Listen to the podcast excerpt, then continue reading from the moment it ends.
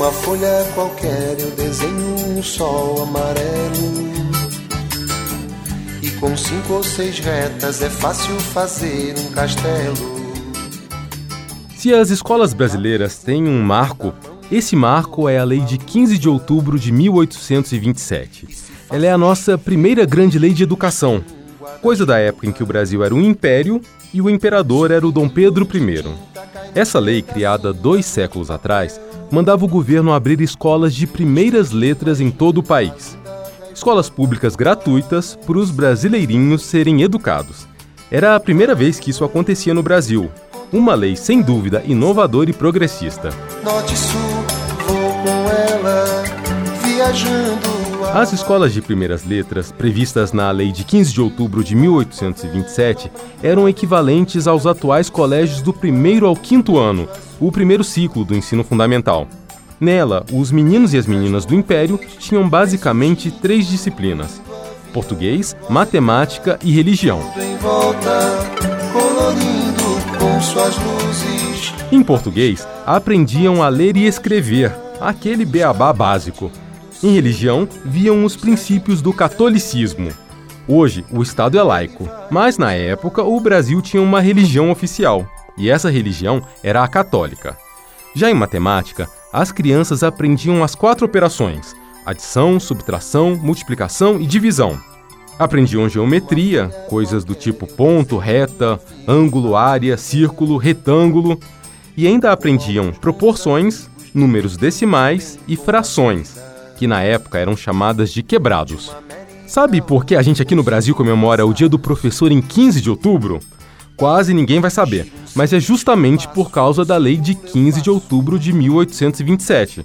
Para você ver que ela foi mesmo um divisor de águas. Caminhando chega no muro e ali logo em frente a esperar. Isso quer dizer que meninos e meninas terminavam a escola de primeiras letras cheios de conhecimento, certo?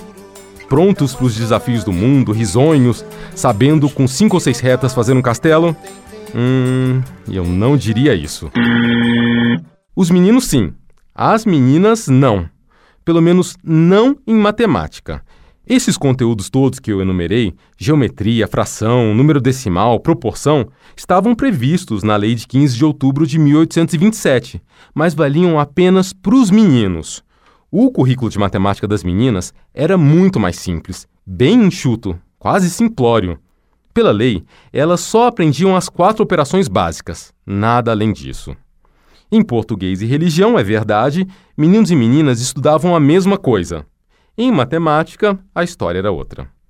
Eu sou Ricardo Westin, repórter da Agência Senado, e a partir de agora você me acompanha em mais um podcast da série Arquivo S O Senado na História do Brasil. Nessa viagem ao passado, eu vou te mostrar as discussões políticas ocorridas no Senado do Império que deram origem a essa lei educacional de 1827, a essa lei inovadora de 1827, a essa lei machista de 1827. Declaro instalados os trabalhos do Congresso Nacional em Brasília. Presidente Vargas ao extremo sacrifício. Os senhores senadores que aprovam. Aprovado. O senhor João Goulart deixou o governo da República. Sou apresentar a O ato institucional número 5 de 3. Lamento informar o Credo de Almeida Neves faleceu essa noite. Foi a constituinte mais livre do a Brasil. vontade do parlamento. Arquivo S, o Senado na história do Brasil. Eu lembro que na minha escola, na minha sala pelo menos, as meninas tinham sempre uma ligeira superioridade numérica em relação aos meninos. E era sempre uma menina, aquela que sentava lá na frente, perguntava tudo pro professor, estudava pra caramba em casa e só tirava nota alta na prova. Nota 10! Nota 10! Bom, não era uma coisa só da minha escola. Quando se fala em educação no Brasil, em escolaridade, todo mundo sabe que as mulheres estão sim à frente dos homens. E as pesquisas do IBGE comprovam a vantagem delas. Vamos aos números. Adultos no Brasil que são analfabetos: 7% dos homens, 6,5% das mulheres. Adolescentes que estão matriculados no ensino médio: 65% dos homens, 75% das mulheres. Jovens adultos que estão na faculdade ou já se formaram, 20% dos homens, 30% das mulheres. Mas esse mundo dá voltas. No passado, eram as mulheres que ficavam para trás. A primeira lei educacional do Brasil, aquela de 15 de outubro de 1827, como eu falei, estabelecia um currículo escolar diferente para as meninas, mais compacto. Em matemática, elas não tinham a oportunidade de aprender muita coisa. Era como se as meninas recebessem migalhas. Mirem-se no exemplo daquelas mulheres de Atenas. Vivem pros seus maridos, orgulho e raça de Atenas. E por que essa diferença bizarra entre o currículo dos meninos e o das meninas? Eu respondo. Porque nesse Brasil do século XIX, muita gente dizia que as mulheres tinham, olha só, menos capacidade intelectual que os homens, que elas eram menos inteligentes, mais limitadas. Então não adiantava ensinar muita coisa. E isso era dito abertamente, com todas as letras, para quem quisesse ouvir. A questão é se as meninas precisam de igual grau de ensino que os meninos. Tal não creio. Para elas, acho suficiente a nossa antiga regra: ler, escrever, contar e nada mais. Senhores, não sejamos excêntricos e singulares. Deus deu barbas ao homem, não à mulher. Quem falou foi o Visconde de Cairu, o senador vitalício do Império, Visconde de Cairu. Eu encontrei esse discurso no Arquivo Histórico do Senado, aqui em Brasília. O Arquivo do Senado guarda todos os documentos produzidos pela casa desde que ela foi criada, 200 anos atrás. O Senado ficava no Rio de Janeiro, que era a capital do Império. O Visconde de Cairu fez esse comentário nada elogioso às mulheres durante as discussões do projeto que deu origem à Lei de 15 de outubro de 1827. Mas essa lei não tem número? Não, não tem. No começo do Império, as leis não eram identificadas por número, como são hoje, mas sim pela data em que foram sancionadas. E como era possível que meninos e meninas tivessem conteúdos diferentes na escola, as garotas, por acaso, tinham que sair da sala de aula quando chegava a hora do professor ensinar, sei lá, triângulo, retângulo? Nada disso. O que acontecia era que alunos e alunas nunca se encontravam. Se eu tivesse estudado na época do Império, eu não poderia dizer que na minha sala as meninas eram maioria e que o aluno mais inteligente, aquele que senta lá na frente, pergunta tudo pro professor e só tira 10, era uma menina. Jamais. Se eu tivesse estudado na época do Império, eu só teria colegas homens. A lei de 1827 estabeleceu que no Brasil funcionariam escolas masculinas e escolas femininas. Escolas mistas? Seu indecente! Só pensa naquilo. Escolas mistas nem pensar. Outra coisa, nas escolas masculinas só podia dar aula professor homem e nas escolas femininas, só professora mulher. Para preparar esse podcast, eu conversei por telefone com um historiador que se especializou na educação dos tempos do Império, o André Paulo Castanha. Ele é professor na Universidade Estadual do Oeste do Paraná, a UniOeste.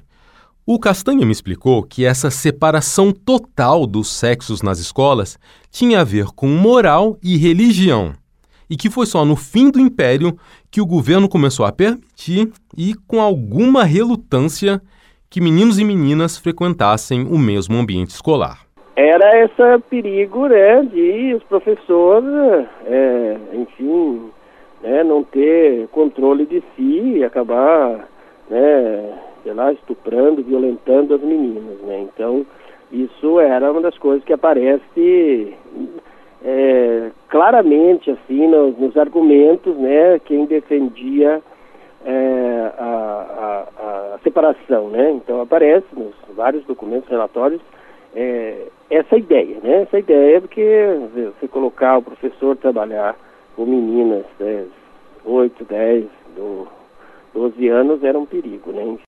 É, em várias províncias já depois, lá nos anos 1860, 70, essas escolas que a gente chama de mista hoje, onde estuda todo mundo, né? Todos juntos, meninos e meninas, é, a lei trazia como escolas promíscuas.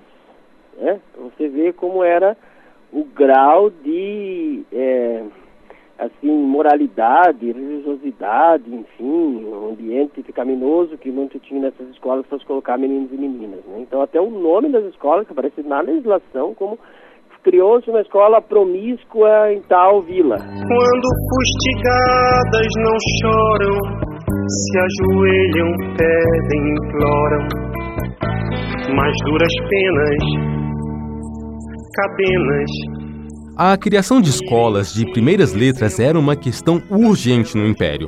Tão urgente que o imperador Dom Pedro I, no discurso que ele fez na cerimônia de inauguração da Câmara e do Senado em 1826, pediu aos deputados e senadores que dessem prioridade à educação da mocidade de ambos os sexos. Com essas palavras. O Brasil tinha se tornado independente de Portugal já fazia cinco anos mas ainda não contava com uma rede pública de educação. E como é que se constrói uma nação sem escolas?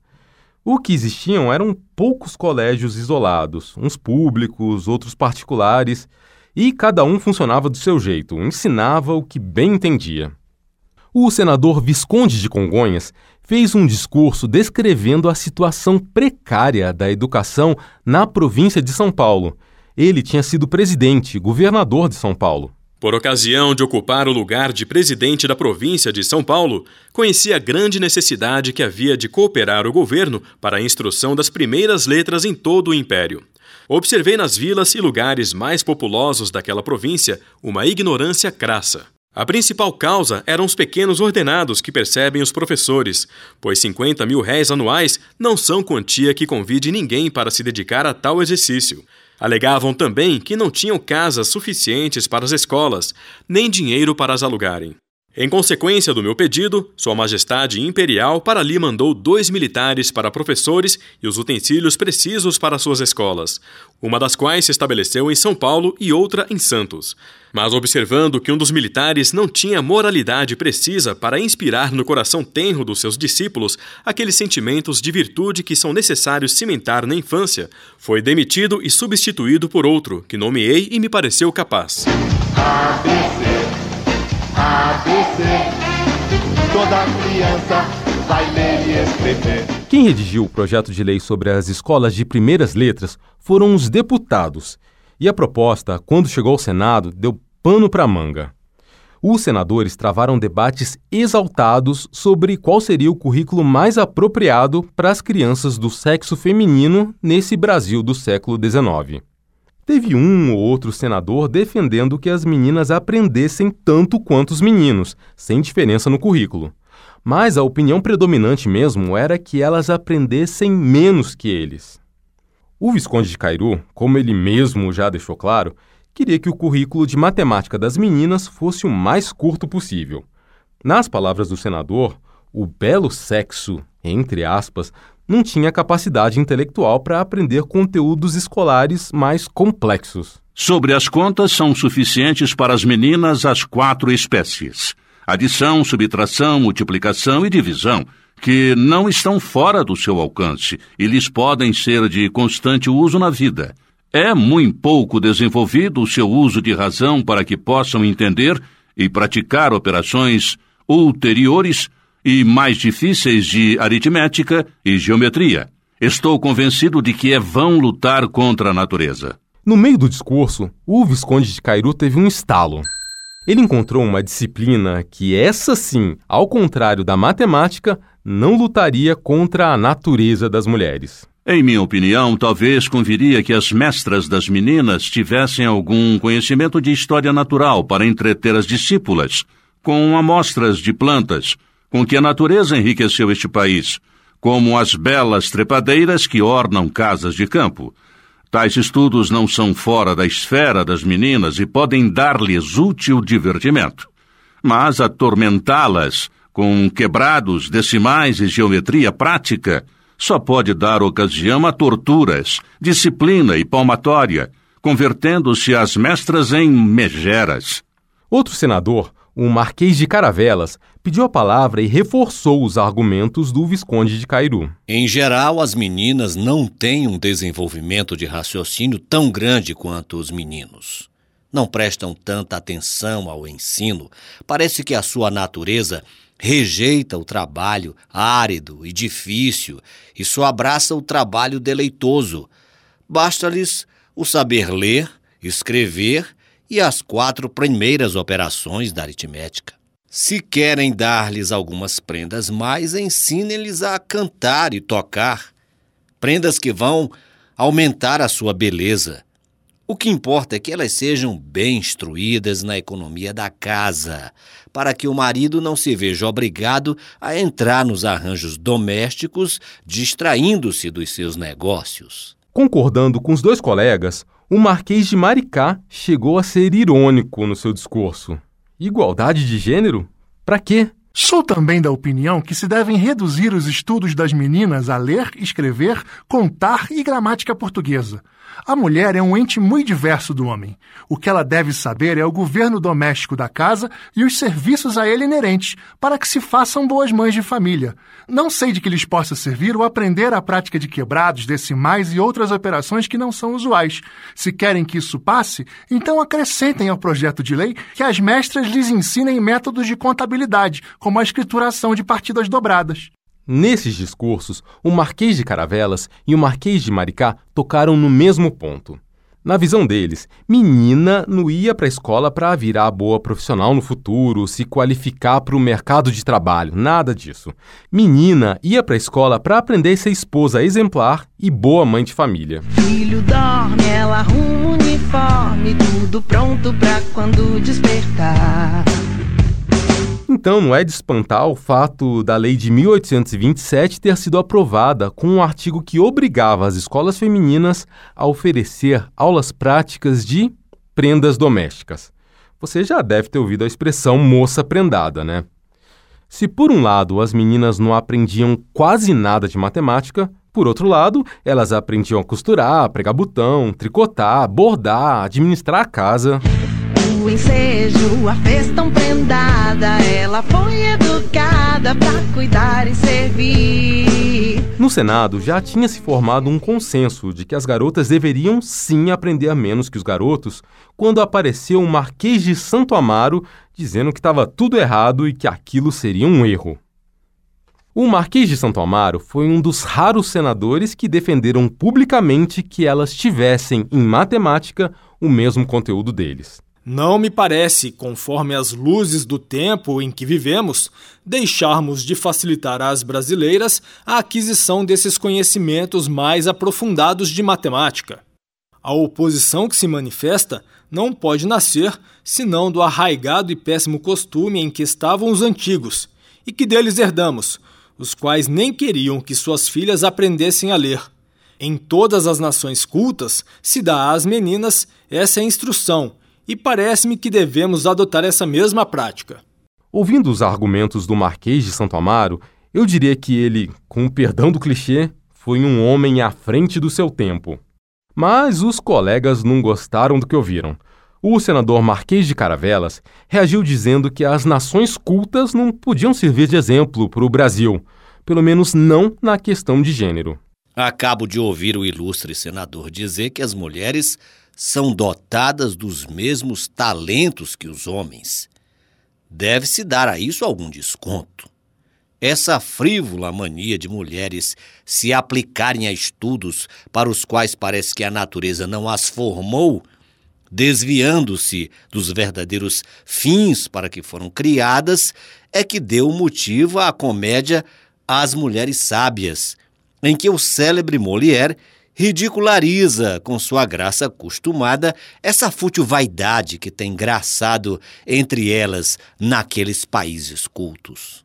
Nessa comédia de costumes, o Molière critica as mulheres que, em vez de se preocuparem com os afazeres domésticos e com a família, se dedicam a saber a respeito de tudo, mas no fim acabam apenas se tornando exibicionistas e pedantes.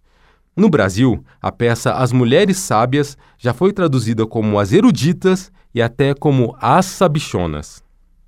Procurando derrubar as pretensões, digamos, feministas do Marquês de Santo Amaro, o Visconde de Cairu recorreu ao discurso do medo. Ele insinuou que os estudos poderiam até mesmo corromper as mulheres. Não nego que tenha havido mulheres de capacidade varonil. A história tem aplaudido as Aspásias, Cleópatras e Catarinas, mas são raridade da espécie. Um parêntese para explicar quem foram essas mulheres. A Aspásia foi uma pensadora grega da antiguidade clássica, amante de Péricles. A Cleópatra foi a mais famosa rainha do Egito, amante de Júlio César. A Catarina II, por sua vez, foi imperatriz da Rússia e também teve seus amantes. Já viu aonde o Cairu quer chegar, né? A história tem aplaudido as Aspásias, Cleópatras e Catarinas, mas são raridade da espécie. Todavia, não foram famosas em moral. Modernamente têm aparecido mulheres distintas na matemática. Torno a dizer, são raridades da espécie. Tem havido mulheres que até se lançaram ao mar da política, especialmente depois da Revolução Francesa. Mas não se tem visto bons resultados. Bastará nomear a famosa inglesa Mary Wollstonecraft. A Mary Wollstonecraft foi uma das pioneiras do feminismo no mundo. De acordo com ela, as mulheres eram vistas como frágeis e sentimentais, por exemplo, não por nascerem assim, mas por serem educadas dessa forma. As características femininas, portanto, não seriam naturais, e sim artificiais, construídas pela sociedade, pela cultura. O Cairu achava isso tudo uma baboseira, e ele ainda voltou para aquela história dos amantes. Bastará nomear a famosa inglesa Mary Wollstonecraft, que fez a obra Reivindicação dos Direitos da Mulher. Ela, por acusação do marido, foi condenada em Londres por adúltera. Se formos nesse andar, não causará admiração que também se requeira que as mulheres possam ir estudar nas universidades os estudos maiores, para termos grande número de doutoras. O Marquês de Santo Amaro percebeu que o exemplo das nações cultas não estava sendo convincente. Então ele pediu novamente a palavra e, na defesa de um currículo mais amplo para as meninas, mudou de argumentação. Disse que esses conhecimentos de matemática são desnecessários em uma mulher e que o essencial é que ela se forme boa mãe de família. Perguntarei agora: uma mulher nunca terá ocasião de fazer a conta de duas terças de pano que mandar comprar? Nunca terá ocasião de mandar fazer uma obra no interior da sua casa para a maior comodidade ou ornato dela? E se tiver essa ocasião, não aproveitará esses conhecimentos de geometria prática? A lei fica contraditória e injusta quando concede aos meninos o que nega às meninas. Objeto, já não quer ser. O historiador André Paulo Castanha, da UniOeste, me explicou que nós podemos hoje sim considerar um absurdo esse tipo de debate. O que nós não podemos fazer é condenar os senadores e exigir que eles pensassem no século XIX do mesmo jeito que nós pensamos hoje, no século XXI.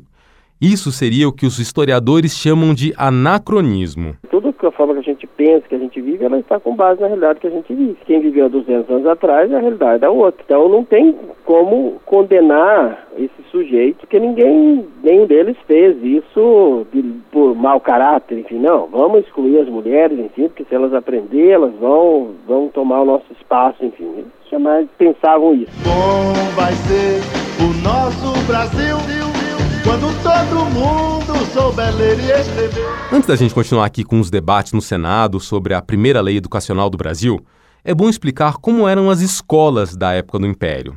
Elas, claro, não eram como as de hoje. No século XIX, o professor era a escola e a escola era o professor. Ele sozinho dava as aulas na sua própria casa ou então numa casa alugada com esse fim. A coisa, para os padrões contemporâneos, era meio improvisada. E o salário, ó? Não existia cartilha, livro didático.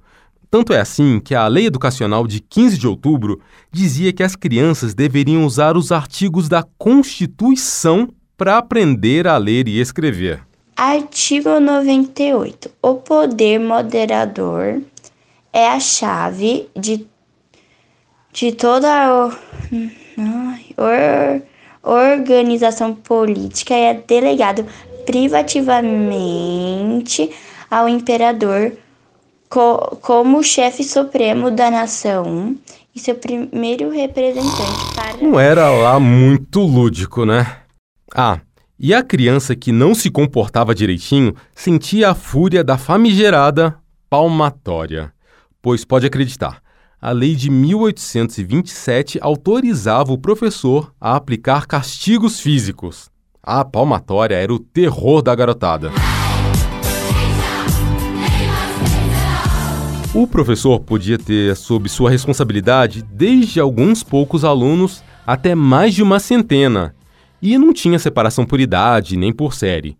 Os estudantes ficavam todos na mesma sala, divididos de acordo com o conhecimento que eles tinham. Não se fixava a idade para entrar na escola. As crianças podiam começar a qualquer momento entre os 5 e os 12 anos, só dependia da decisão dos pais. E muitas famílias, aliás, preferiam contratar professor particular em vez de recorrer ao colégio. A escola de primeiras letras durava, em média, quatro anos.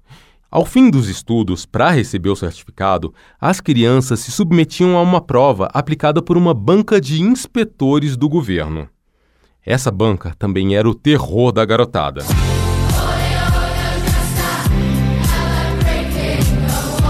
Para virar professor e ter direito à sua própria escola, era preciso prestar concurso. Sendo aprovado, ele se tornava funcionário público com salário pago pelo governo.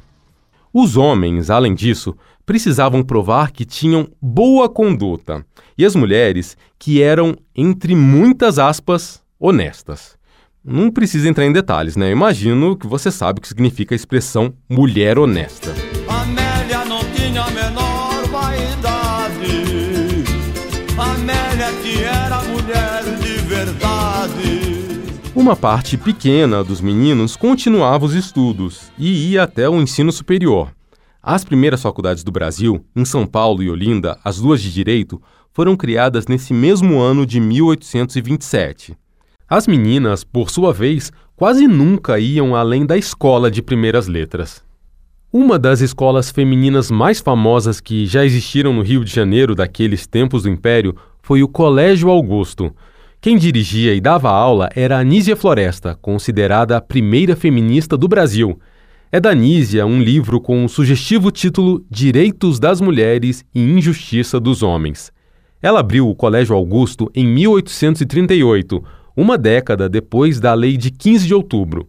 Num anúncio que a Anísia publicou no jornal na época da inauguração, ela disse que as jovenzinhas que passassem pelas mãos dela não iam ficar só naquilo de aprender a ler, escrever, fazer conta, costurar. Elas iam aprender também dança, música, francês, italiano e até geografia.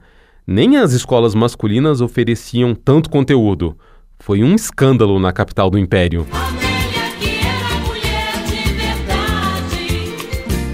Voltando ao Senado e toda aquela polêmica sobre o currículo de matemática das meninas.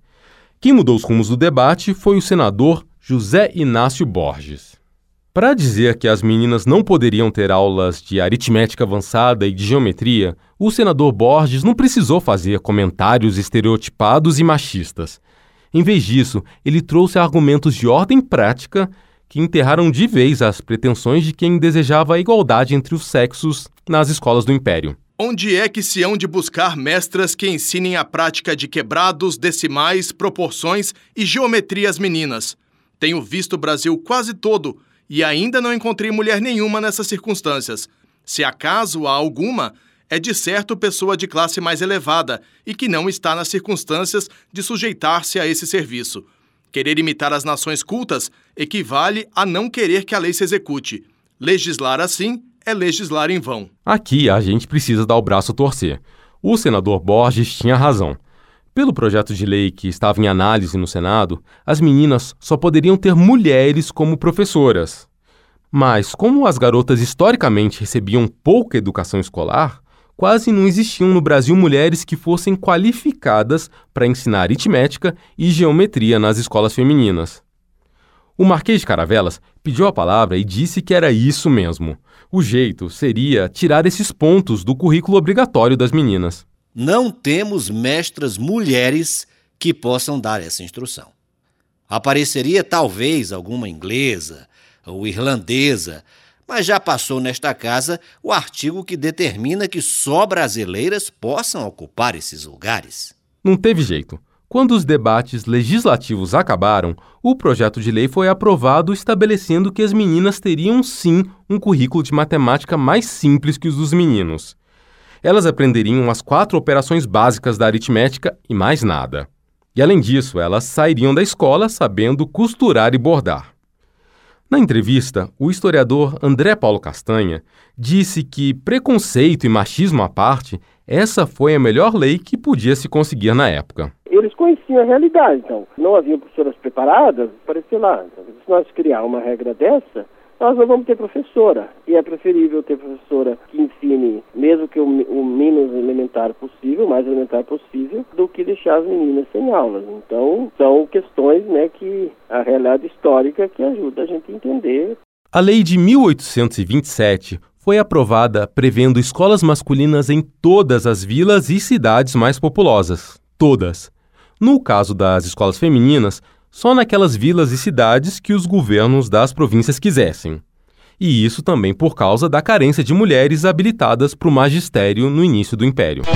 A despeito de tanto mestrado, ganha menos que o namorado e não entende o porquê. Tem talento de equilibrista, ela é muita se você quer saber. Tá, Chama muito a atenção o fato da primeira lei educacional do Brasil determinar que as meninas tivessem um currículo menor que o dos meninos. Mas a verdade é que a lei não é só isso.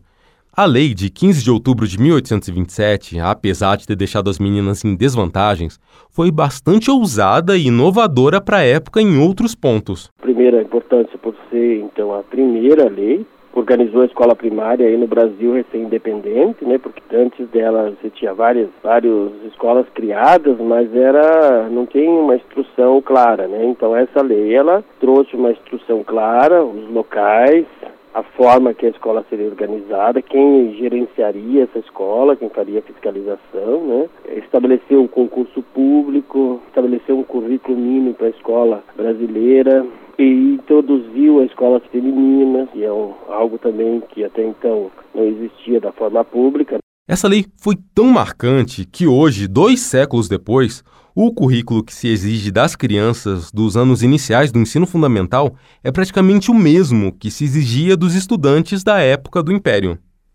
E será que a primeira lei educacional do Brasil pode mesmo ser classificada como 100% machista? Se a gente for analisar bem, não.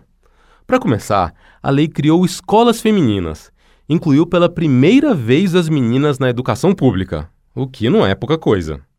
Além disso, ela tem dois artigos que beneficiam e muito as mulheres.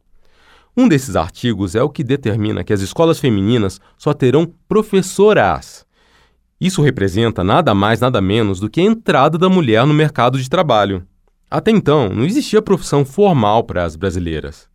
O outro artigo é o que prevê um piso salarial para os professores, no valor de 200 mil réis anuais, e também proíbe que os homens e as mulheres das escolas públicas do Império tenham ordenados diferentes, ou seja, igualdade salarial entre os sexos. A própria Constituição de 1824, no quesito educação, já foi bastante inovadora.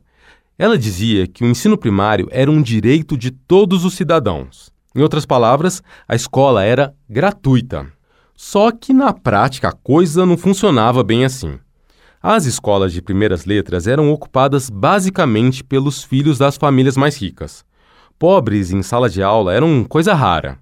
Não necessariamente porque eles fossem excluídos, mas porque naquela época as famílias mais humildes não tinham motivação para matricular os filhos. Escolas em determinadas vilas elas eram fechadas por falta de frequência.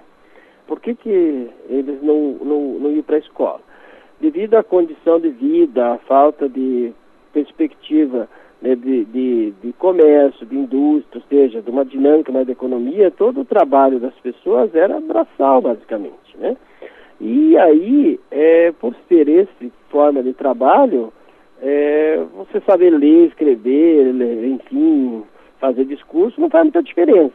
Né? Então, as famílias pobres tinham essa clareza. Eles, e outro, outro aspecto, claro, a própria miséria ali que é ali colocada, né? Então, muitos pais, né, precisavam usufruir do, do trabalho desses filhos de 7, 8, 10 anos e, e aí acabavam, então, impedindo que eles fossem para a escola.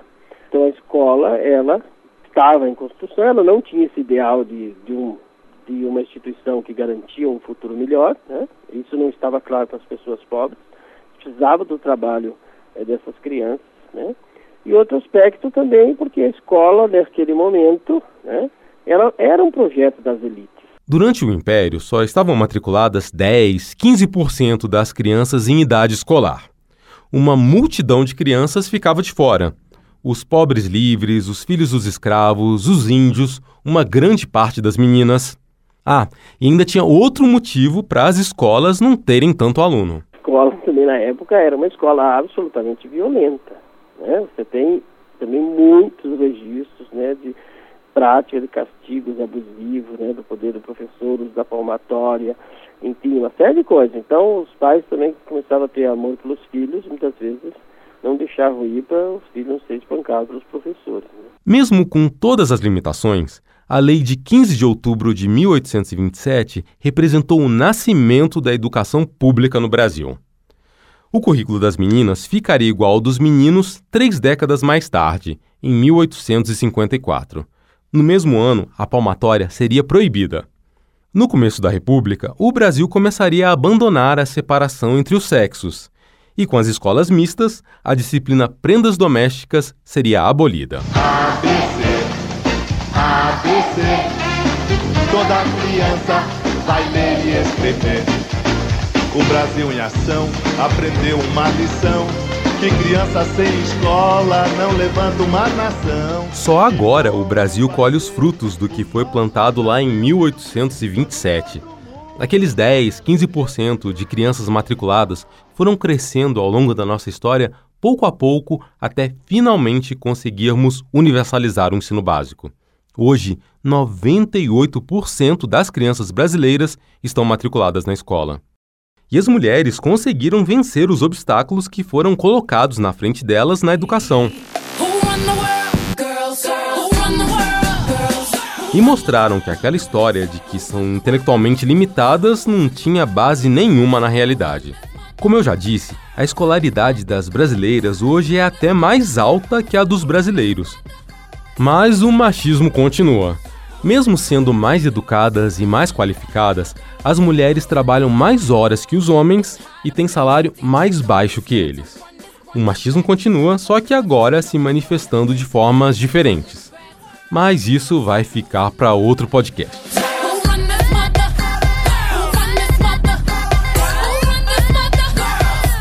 Você acaba de ouvir mais um episódio do podcast Arquivo S, o Senado na história do Brasil. Eu sou Ricardo Westin, da Agência Senado, e faço as reportagens. A edição é do Tarso Rocha, das mídias sociais do Senado. Os trabalhos técnicos são do Josevaldo Souza, da Rádio Senado. Quem faz a pesquisa histórica é o Arquivo do Senado. Você também pode ler o Arquivo S na internet. Todo mês, o portal Senado Notícias publica uma reportagem diferente, com outros episódios da história do Brasil. Não esquece, todo dia 15 tem episódio novo aqui no podcast. Espero você!